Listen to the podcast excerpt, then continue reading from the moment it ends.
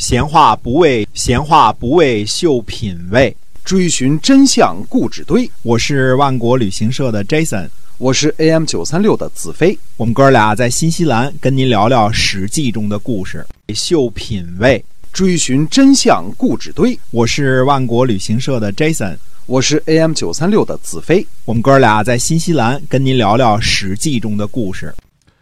各位亲爱的听友们，大家好，欢迎呢来到我们的节目中《史记》中的故事，我们来跟您讲讲那个历史年代所发生的那些个事情啊。那那个希望您能把我们的节目呢分享出去，让更多的人来一起呃了解一下。那么我们书接上文，讲一讲吴国和齐国之间的事儿。嗯，公元前四百五十八年的春天，鲁哀公会同邹桓公淡国的国君，会同吴王夫差。一起进攻齐国，军队呢驻扎在齐国的南部边境的西，大军压境。那么这个时候，齐国人怎么办呢？嗯，齐国人办法大家可能想不到，齐国人把齐悼公给杀了，向吴国来谢罪啊！嘿，这招啊，我们说是齐国人杀了齐悼公谢罪，但实际上其中的主谋呃。历史上没写没记载啊，估计肯定是不会没有陈喜子的参与吧，对吧？这才是齐国的第一狠角儿啊，绝对什么什么包木之类的，根本就是废柴啊，这才是狠的角色呢啊！这个呃，该杀大臣杀大臣，该杀国君杀国君啊！你不是说找了个借口吗？明知道这个借口也不怎么地啊，但是呢，呃，我就把国君杀了，给您来谢罪了。齐国人呢，杀了齐悼公。讣告呢发到了吴军，吴王夫差呢三日哭于军门之外。我们看啊，吴王夫差哭丧，一来是尽悼念他国国君的礼数，对吧？估计心里还有一想法：多好的进攻齐国的借口啊，怎么就给杀了呢？是吧？啊，那么吴国人呢派周师，也就是海军，从海上进攻齐国，从山东绕过去啊。进攻齐国，但是呢，被齐国人打败了，所以最后呢，吴王夫差呢决定退兵啊。公元前四百八十五年这一年呢，齐国呃流年不利，吴国呢刚刚退兵，晋国人又来了啊。这年夏天呢，嗯，赵简子率领着军队讨伐齐国，大臣们呢就请求占卜。赵简子说呢，以前以以前已经占卜过了，对吧？一件事情已经占卜过了。一次就不要再占卜第二次了，再次占卜呢未必吉利。呃，走吧，出发吧。因为以前占卜是是否这个救助郑国的时候说救助郑国不吉利，但是打齐国吉利嘛，对吧？嗯，所以就出发了。这次呢，晋国呢攻取了齐国的黎和原两个城邑，并且拆毁了高唐的外城，侵伐到赖才返回。黎呢就是黎丘，位于今天的山东临沂以西。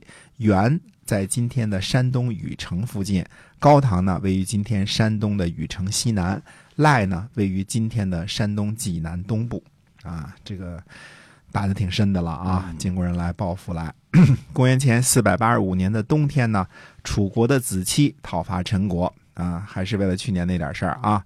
那么，呃，吴国的这个周来季子呢，来救援陈国。那么季子呢，就对子期说了。这个季子呢，我们先说啊，呃，有的解释说呢，历史上的啊，解释说呢，这就是这个延陵季子。但是算着年龄呢，现在应该，呃，如果是那个延陵季子的话，那现现在算着年纪应该是九十多岁了。这个九十多岁挂帅这事儿不太不太那个什么啊。这个继子呢，应该是以前那个延陵继子的后代啊，也也是这个继子这个职位啊。那么。继子呢就对子期就说了，他说两国的国君呐不实行德行，而是以力量来争取诸侯，人民有什么罪过啊？我请求退兵，成就您战胜的名声啊。那么请呢实行德行，安定民众。于是呢吴国撤兵了，主动撤兵了。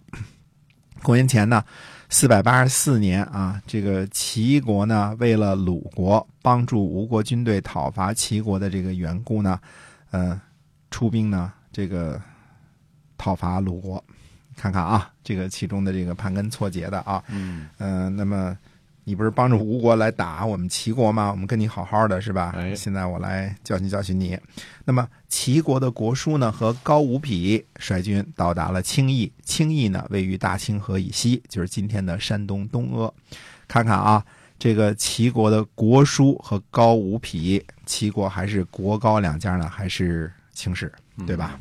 这个，呃，跑了家督，还有新的家督啊。当时可见齐国这个国士和高士的地位之尊崇啊，无论怎么家督这个犯法逃亡啊，总是这个国士高士呢，呃，是带兵的将领，因为是他们是天子封赐的齐国二国手，累世在齐国做上卿啊。那么季康子呢，就对加载然求说了，说齐国的军队呢，在青邑附近，一定是冲着鲁国来的，怎么办呢？那么鲁国呢是周王室的上等公爵，但是一直以来呢，几乎都是个小国和弱国，嗯、而齐国这个邻居呢，也确实不太友好，整天有边境摩擦，对吧？齐国的历代君主啊，对于插手政这个插手这个鲁国的内政呢，都相当的感兴趣。以以前这个鲁国呢，总是靠着千里之外的晋国啊，靠霸主大人撑腰；现在呢，又靠着两千里之外的吴国，希望新的霸主大人呢撑腰。对于鲁国来说呢，依靠远方大国的支持，实在是个两害相权取其轻的下策之选。齐国呢，近在咫尺，呃，惹是惹不起。那么，季康子呢，去找这个加载然求问计，然求会怎么回答呢？那么下回跟大家接着说。嗯好，我们今天啊《史记》中的故事呢，先跟大家讲到这儿，感谢您的收听，我们下期再会。再会。